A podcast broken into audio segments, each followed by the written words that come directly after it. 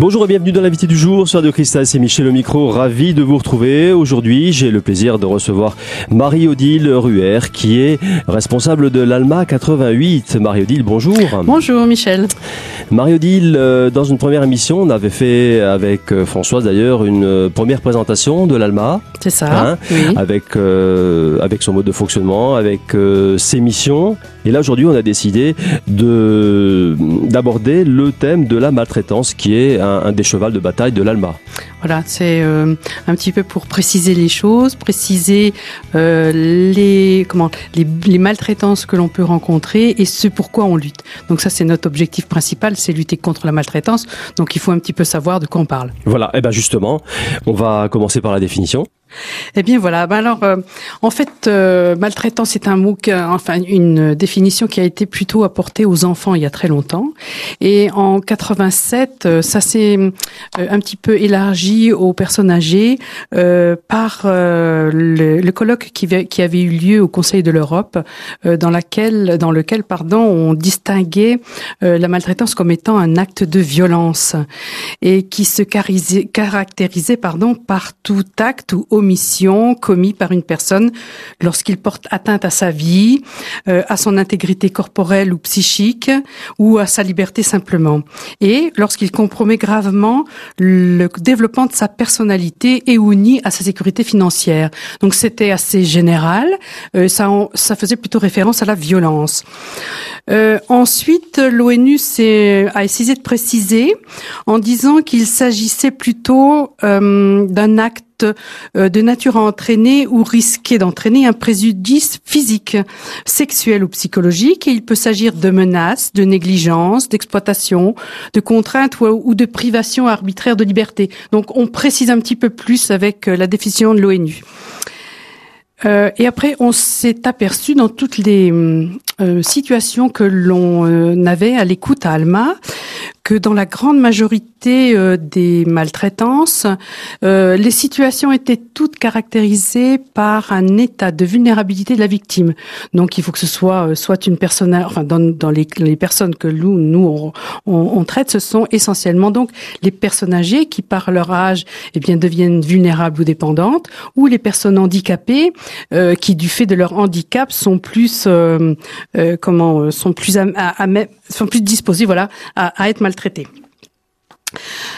Euh, donc ça, c'est certain, c'est déjà un premier lieu, un premier état, c'est l'état de vulnérabilité. Après, euh, lorsqu'il il y a vulnérabilité et souvent dépendance, il y a besoin d'une tierce personne. Euh, et cette deuxième personne, plutôt que tierce, on va dire, euh, doit établir un lien de confiance avec cette personne qui est vulnérable ou dépendante et elle-même. Et lorsque elle abuse de ce pouvoir, que ces relations deviennent très très tendues ou très agressive. Euh, voilà, il peut se développer également un, une ça peut dégénérer et, et, provoquer une situation de maltraitance. Et enfin, bah, il y a le troisième élément, euh, c'est la répétitivité des actes. Euh, on peut pas dire, par exemple, quand c'est une euh, un acte isolé euh, qui, qui, ne se répète pas, on peut pas parler de maltraitance. C'est pas c'est pas nécessairement délibéré. Hein. Non, Bien sûr, bien sûr. Donc c'est un accident, là on parlera pas de maltraitance.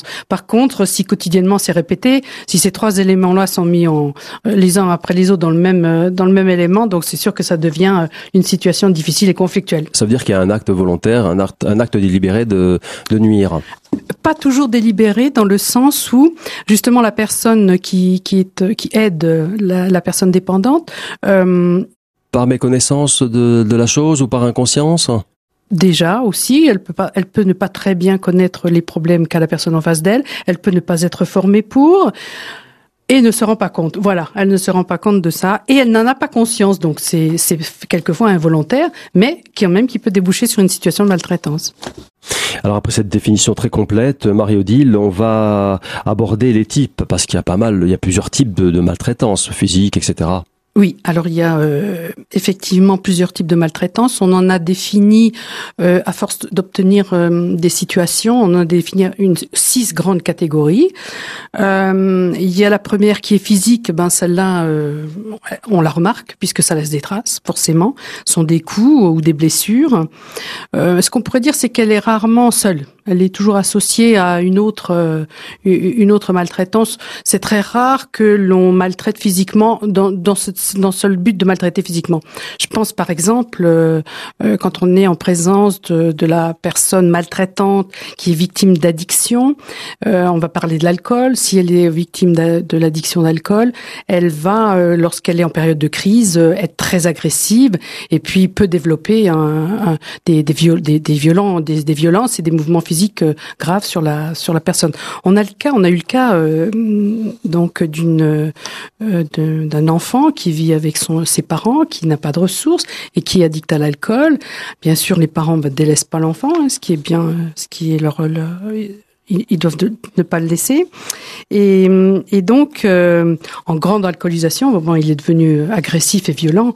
Et ce qui a et, et, finalement, à la fin, les, les, les parents se sont rendus compte qu'il y avait vraiment un problème lorsque le problème de la violence a été euh, mis en, en, avant. Et ils se sont dit à ce moment-là, oui, effectivement, on a quelque chose à faire. Mais voilà, c'est quelquefois aussi associé à d'autres d'autres problèmes.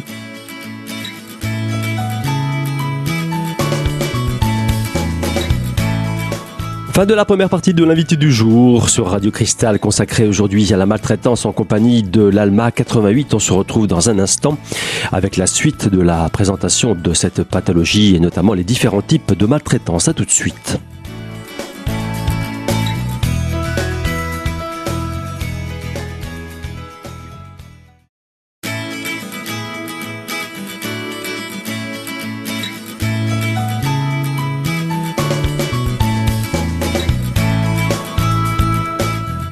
Deuxième partie de l'invité du jour sur Radio Cristal. Je suis toujours en compagnie de Marie-Odile Ruher, qui est présidente de l'ALMA 88. Marie-Odile, on a vu en première partie les différents types de maltraitance.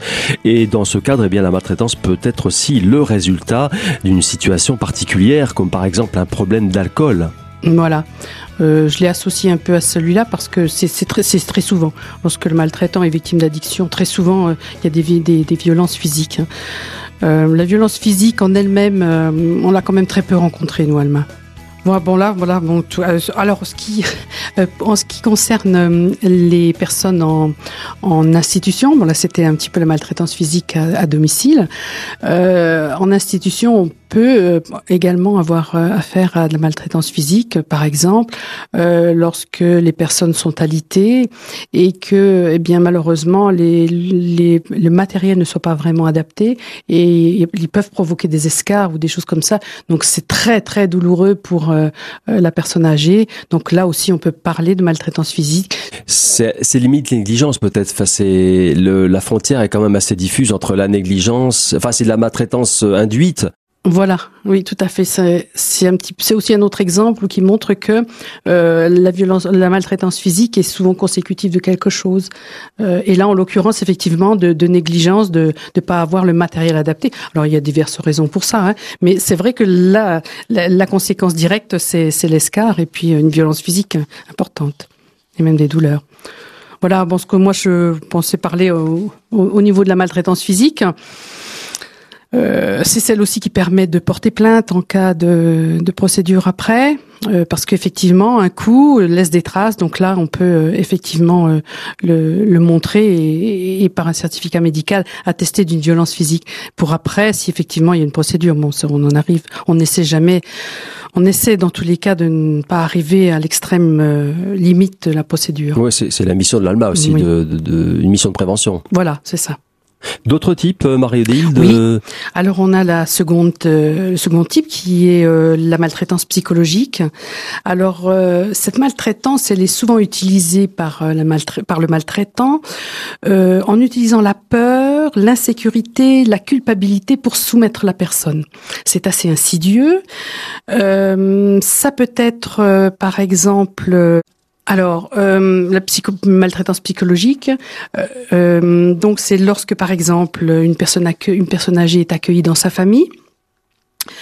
Euh, ce peut-être le reproche à cette personne qu'elle coûte cher et on la menace euh, par chantage de la placer en maison de retraite euh, pour que la personne âgée euh, donne de l'argent. Admettons par exemple qu'elle vit dans la famille euh, quotidiennement, ils seront les parents sur les enfants plutôt qui accueillent se rendent compte que leurs parents leur vient cher en médicaments ou en produits de confort, etc. Et donc c'est arrivé qu'elle qu'on leur fasse le reproche et à ce moment-là on lui dit ben écoute ou bien tu vas en maison de retraite, ou bien tu lui donnes un peu d'argent. C'est du chantage. Alors, à la fin, évidemment, on peut arriver à une maltraitance financière, mais sur le, le fait même de, de, de, faire ce chantage provoque bien sûr une, une maltraitance psychologique répétée. Euh. C'est un traumatisme. Enfin, pour des personnes âgées, ça, ça équivaut à un traumatisme, tout une agression. Fait, tout à fait. Et des relations difficiles après avec les enfants. Hein. Donc d'autant plus euh, une maltraitance psychologique qui va s'installer et puis provoquer de mauvaises relations. Et puis peut-être aussi en conséquence de l'isolement et puis de la détresse. Euh Absolument, tout à fait. Donc là, la, la culpabilité de la, personne âgée est, mise en avant. Donc c'est très intentionné, voilà, et, surtout que la personne âgée euh, est, toujours dans une situation, je dirais, euh, pas d'infériorité, mais de euh, un petit peu à la charge et de faiblesse à la charge d'eux. Donc, euh, elle se sent coupable d'être à la charge d'eux, et, en plus on lui fait remarquer. Donc, euh, c'est vraiment très très traumatisant.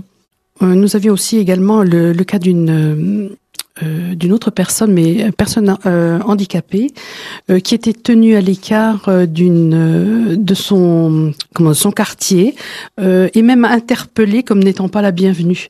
On, on, a vu ça effectivement d'une personne ben, qui était vraiment qui était harcelée quand on, quand elle sortait dans la rue. Eh bien, on la harcelait de par son handicap, de par peut-être on lui donnant des mots d'oiseau, hein, en l'injuriant, en lui faisant remarquer qu'elle n'était pas elle n'était pas dans sa, à sa place dans, le quartier. C'est arrivé. Alors là, euh, c'est vraiment une maltraitance grave dans le sens où euh, euh, c'est un rejet complet de la personne dans, le quartier. Et de fait, ce handicap-là, euh, bien beaucoup de personnes euh, s'en donnaient à cœur joie pour pour l'insulter ou pour un petit peu exploiter ce pouvoir, ce pouvoir sur une personne vulnérable. Euh, une autre chose aussi, c'est ce qu'on peut, on, peut remarquer, c'est que euh, les, on a tendance à penser que les personnes âgées, quand on leur parle, elles comprennent plus. Alors donc on leur, on les parle en les infantilisant. Euh, on dit pas euh, bonjour madame ou bonjour monsieur, c'est papy, mamie. Euh, on, on, on, vous en met, on, même pas. Est-ce qu'on va bien ce matin au lieu de, de s'adresser vraiment à la personne, ou bien même s'adresser carrément avec son degré d'invalidité. L'invalidité d'une personne âgée catégorie en, euh, en GIR1, 2, 3, 4 selon son, son handicap, et eh ben c'est arrivé que oh ben, on parle du GIR 4 dans la chambre 312, etc. Donc c'est euh, on va pas dire que c'est une généralité quand même parce que ça arrive que voilà que dans certains cas euh, on parle d'un objet enfin d'un un objet j'ai vraiment un objet oui au lieu d'être une personne c'est d'abord quelqu'un à soigner euh, voilà voilà ce que je pourrais dire un peu, ce que je pouvais dire sur la psychologie, euh, la, maltraitance psychologique. Euh, donc euh, après, on en a une autre, c'est la, la, la, maltraitance financière. Euh, elle est euh, quasiment la principale. par exemple, dans les dossiers que l'on a dans les Vosges, c'est donc des vols, hein, des extorsions d'argent, des refus de soins de confort. Et on retrouve donc ce, ce, cette maltraitance très très souvent. Au départ, les gens nous décrivent une situation, euh, voilà, qui ils disent psychologique, je me fais infantiliser, etc. Enfin, ils, donnent pas les mots précis comme ça. Ils donnent vraiment, euh, euh, on, ne me retient pas en tant que personne âgée, ou bien on me demande, de, euh, on me, je veux dire, euh, ils décrivent la situation sans parler vraiment de la nature. Et c'est après, on se rend compte quand on pose les questions que effectivement, il peut y avoir sous-jacent une une maltraitance financière, un intérêt financier de la part du, du, mis en cause.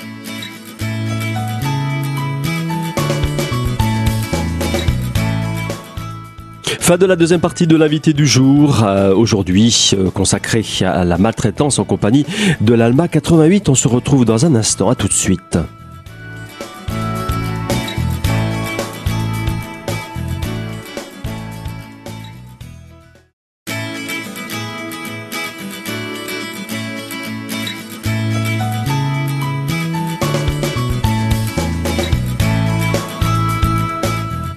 Troisième et dernière partie de l'invité du jour consacrée aujourd'hui sur Radio Cristal à la maltraitance en compagnie de l'ALMA 88 et de Marie-Odile Ruer, sa présidente. Marie-Odile, est-ce qu'on peut parler d'extorsion dans un cadre familial? Eh bien, le problème, c'est que quelquefois, ça peut euh, être en de grandes proportions et mettre en péril l'équilibre budgétaire et financier de, des grands-parents. Euh, et c'est à ce moment-là qu'ils nous appellent d'ailleurs quand ils ils ont nécessairement besoin d'argent et puis euh, donc on les a estorqués, enfin on leur a pris un peu trop d'argent. Tout à fait, tout à fait. Et, et, et, bien sûr, une procédure judiciaire, ben, ils en veulent pas parce que ben on va pas porter plainte contre les petits enfants. C'est pas et puis ça coûte aussi. Euh, mais Marie-Odile, euh, ce genre de, de situation, euh, ça vient de la famille essentiellement? Oui, oui, oui. Les petits enfants, euh, oui, petits enfants, grands-parents, c'est assez fréquent. Les parents euh, et grands-parents également aussi. Enfin, c'est peut-être les, les, les, les, enfants qui téléguident les, les petits enfants vers les. Ça pourrait arriver. Oui, ça pourrait arriver. Pourquoi pas euh, Mais on a également aussi eu des, des, des, situations avec des personnes extérieures à la famille, des amis euh, qui venaient, qui profitaient un peu euh, de la personne âgée euh, qui était un, comment, qui était en perte d'analyse hein, et qui sont faits euh, comment équipés euh, de matériel divers sur le compte de la personne âgée. On a eu le cas. C'est vraiment euh, divers. Et puis après, on a aussi la restriction financière des tuteurs, qui, lorsque les personnes sont sous protection juridique, donc ben, un curateur ou un tuteur qui gère leurs biens, eh bien, ils ont quelquefois des difficultés à avoir l'argent qu'ils aimeraient euh, dépenser pour des choses que le tuteur juge inutiles. Voilà. Parce qu'il faut, parce qu'il faut le dire, c'est souvent la famille a un droit justement de mettre sous curatelle ou sous, tutelle un, un, un aîné de, de, leur famille. Euh, oui. ça vient de la famille normalement cette demande, non? Pas toujours, Pas toujours. mais c'est vrai, euh, ça peut devenir même de la personne elle-même. Hein, oui, la personne elle-même, le tuteur ou quelqu'un oui, d'autre. Oui, mais dans ces cas-là, si ça vient de la personne, euh, elle ira pas se plaindre qu'elle manque d'argent. Alors que ça peut être une action indirecte de la part de la famille de mettre sous tutelle pour ensuite vrai. exercer une pression financière. Mais euh, c'est dans le cas Avoir où... un contrôle, exercer un contrôle. C'est dans le cas où la famille serait tutrice, effectivement, et ça peut effectivement arriver. Mais je parle aussi des tuteurs euh, euh, comment autres que famille et qui peuvent aussi euh, gérer comme ils pensent eux, alors qu'en fait c'est pas le choix de le choix de la personne elle-même. Donc voilà à peu près les trois cas que l'on peut rencontrer en matière financière, maltraitance financière à la fois dans la famille et à l'extérieur. Alors après, euh, une autre maltraitance, c'est euh, la maltraitance civique. Alors celle-là, euh, on va on va parler à ce moment-là d'atteinte aux droits de la personne, au choix de lieu de vie, des enfermements, des demandes abusives de curatelle ou tutelle. Euh, donc dans ce cas-là, euh, l'atteinte aux droits de la personne, on va surtout parler du, euh, du, du, lieu de vie où les personnes qui sont euh, donc c'est vrai que je parle beaucoup de personnes âgées parce qu'on a quand même dans les Vosges 80% de situations de personnes âgées et les personnes handicapées un petit peu moins. Et, donc euh, cette atteinte du lieu de vie, c'est le choix de la résidence. Et vraiment, c'est un choix cornélien et très difficile que d'amener une personne âgée euh, à, à lui faire changer de résidence contre son gré. On lui impose et quelquefois c'est vraiment très très mal vécu. Euh, alors donc, alors que, si elle est comment si elle est associée euh, euh, au choix, au, à la discussion, à l'analyse de savoir quel est son meilleur choix de vie, son meilleur endroit pour vivre, euh, ça pourrait être mieux accepté. Mais on arrive souvent, on voit souvent des personnes qui sont mises arbitrairement euh, en maison de retraite pour des raisons, c'est vrai quelquefois de sécurité, parce que bon, euh, une personne âgée qui, euh, qui a des problèmes cognitifs, euh, qui risque pour qui, qui risque pour elle-même ou pour les autres, voilà, il faut les protéger et quelquefois c'est arbitrairement mis en euh, voilà, on va mettre la personne en maison de retraite un petit peu contre son gré, et c'est vrai que ça peut être une atteinte physique, une atteinte civique dans, dans ce sens-là. Hein. Dans ce processus de, de mise en, en, maison de retraite, euh, qui intervient? Alors souvent c'est la famille quand même, hein, qui se rend compte euh, euh, qu'il y a un petit souci à la maison, que la personne ne peut plus vivre à domicile. Donc il y a ce cas-là.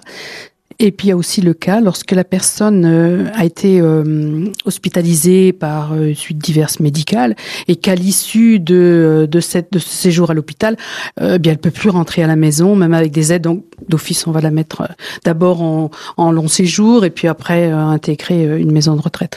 Alors comment se fait le passage? C'est très difficile et là on, on peut effectivement parler d'atteinte civique. On, parle aussi également euh, d'atteinte aux droits de la personne euh, euh, lorsque c'est un enfermement, donc lorsque on, on, prive la personne de liberté, justement en la mettant dans, un endroit dont elle ne peut plus sortir et qu'elle ne, sortira pas. Après, c'est sûr que c'est une démarche euh, qui est difficile aussi peut-être euh, pour les personnes. Euh, c'est de d'aller voir hein, les personnes âgées en maison de retraite, de les sortir, de les ramener, etc. Ça peut être effectivement pas toujours facile, mais laisser une personne âgée sans jamais aller la voir, c'est vraiment c'est vraiment difficile, quoi. Surtout, surtout de la part de la famille. Mais si les relations avec la famille sont pas bonnes, on comprend, enfin on comprend. Euh, ça paraît évident que la famille euh, n'ait pas nécessairement envie de, demander l'avis de, de la personne.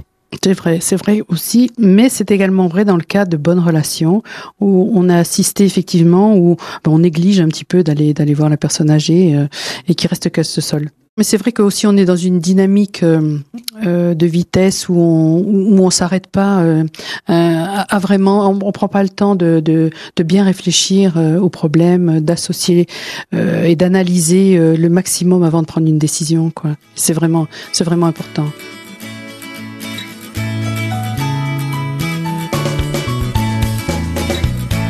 Fin de cette première émission sur Radio Cristal consacrée aujourd'hui à la maltraitance en compagnie de l'Alma 88.